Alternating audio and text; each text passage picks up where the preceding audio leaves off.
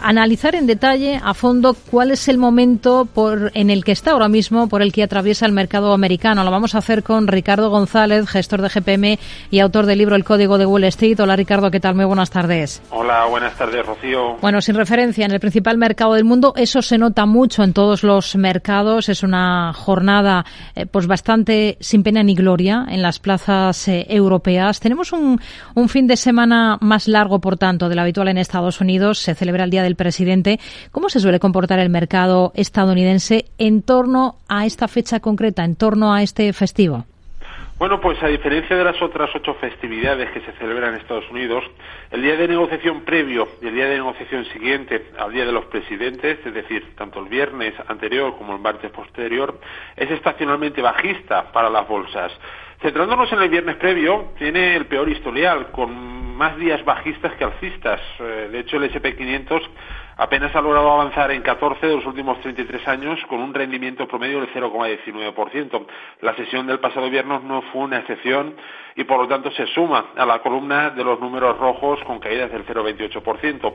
Y en la jornada siguiente, el martes de la reapertura, pues eh, si bien estacionalmente no es tan probable que sea negativo como el viernes anterior, el promedio del rendimiento en el mercado en este día también es bajista en esta jornada. De hecho, vende a un 0,24% de medias después de la festividad. Así que esta festividad no le sienta nada bien a la bolsa americana. Se está hablando mucho de la mayor fortaleza de Europa en este mes y medio largo que llevamos de ejercicio.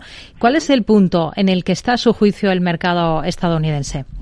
Bueno, pues eh, el estado del mercado estadounidense es alcista, como el 80% de las bolsas mundiales actualmente. Ahora bien, a diferencia de lo visto durante los últimos lustros, como bien indicas, las bolsas del viejo continente están en general mucho más fuertes que las americanas y es de esperar que, que esta situación se mantenga mientras el dólar esté débil, ya que existe una correlación directa en cómo se comporta el dólar y cómo se comporta eh, la renta variable americana con respecto al resto del mundo. Por lo que desde hace semanas estamos sobreponderando la renta variable europea frente a la renta variable americana.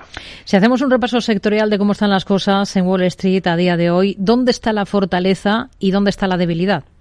Pues ahora mismo los sectores eh, de carácter más cíclico están funcionando notablemente mejor que los eh, sectores de corte más defensivo, ¿no? Por ejemplo, entre los sectores eh, destacados, eh, ingeniería industrial, el sector viajes se ha recuperado mucho, también el sector aeroespacial y defensa que está funcionando bien tanto en Europa como en Estados Unidos, el sector constructor, el sector de servicios financieros que también se beneficia de las tasas de interés crecientes, no aumentan los márgenes de beneficio y en el otro lado, sectores a evitar, pues se mantiene el sector automovilístico que está francamente mal o el sector inmobiliario, ¿no? Que le penalizan las alzas en los tipos de interés. Hmm. ChatGPT ha desatado un boom inversor por las empresas de inteligencia artificial. Entre los grandes nombres para invertir en esta temática, pues están los de Alphabet, Microsoft o Amazon, compañías que cuentan a su favor con que disponen de grandes cantidades de datos, de recursos informáticos y también de, experiencia para utilizar todo esto. De, de estas compañías, de las tres, ¿cuál ve ahora con mejores ojos por técnico? Pues eh, francamente el sector software sigue muy débil y las cotizadas que ha citado pues eh, siguen esa tónica de debilidad. Por ejemplo, Amazon es un valor débil y bajista, Alphabet también lo es, en cambio Microsoft es eh, alcista pero es débil. Por lo tanto, la que menos mal está es Microsoft, que ya al menos es, alcista, ¿no? Las otras dos son bajistas, pero no deja de ser un valor débil, es decir, supone un coste de oportunidad, ya que Microsoft lo está haciendo peor que el promedio del mercado, sube, pero sube menos, y esto nunca es bueno. Hmm. Pero hay más valores con los que uno puede exponerse a esta temática, como pueden ser Nvidia o AMD, por ejemplo. ¿Estas dos cómo están? Pues el sector hardware está bastante mejor que el software, ya que las empresas de semiconductores sí que han sido capaces de recuperar la senda system y subir a un ritmo superior que el promedio del mercado. De las dos, la que mejor aspecto muestra es Nvidia, valor que logró retomar la tendencia alcista las primeras semanas de este año y que es capaz de revalorizarse a un ritmo superior que el promedio del mercado estadounidense. Por su parte, a AMD le sucede lo mismo que a Microsoft. Sube, pero sube menos que el promedio del mercado, lo cual supone un coste de oportunidad. Así que si me das a elegir entre Nvidia y AMD, Nvidia está mucho mejor. Los gigantes del consumo en rechazan dos años de subidas generalizadas de precios. Avisan además de que sus tarifas van a seguir al alza de manera generalizada, al menos durante la primera mitad de este año, debido a la presión de los costes que siguen sufriendo eh, sus cuentas de resultados. Estamos hablando aquí de algunas cotizadas eh, estadounidenses como son Coca-Cola, PepsiCo o eh, Kraft Heinz. ¿Cómo las ve desde el punto de vista técnico?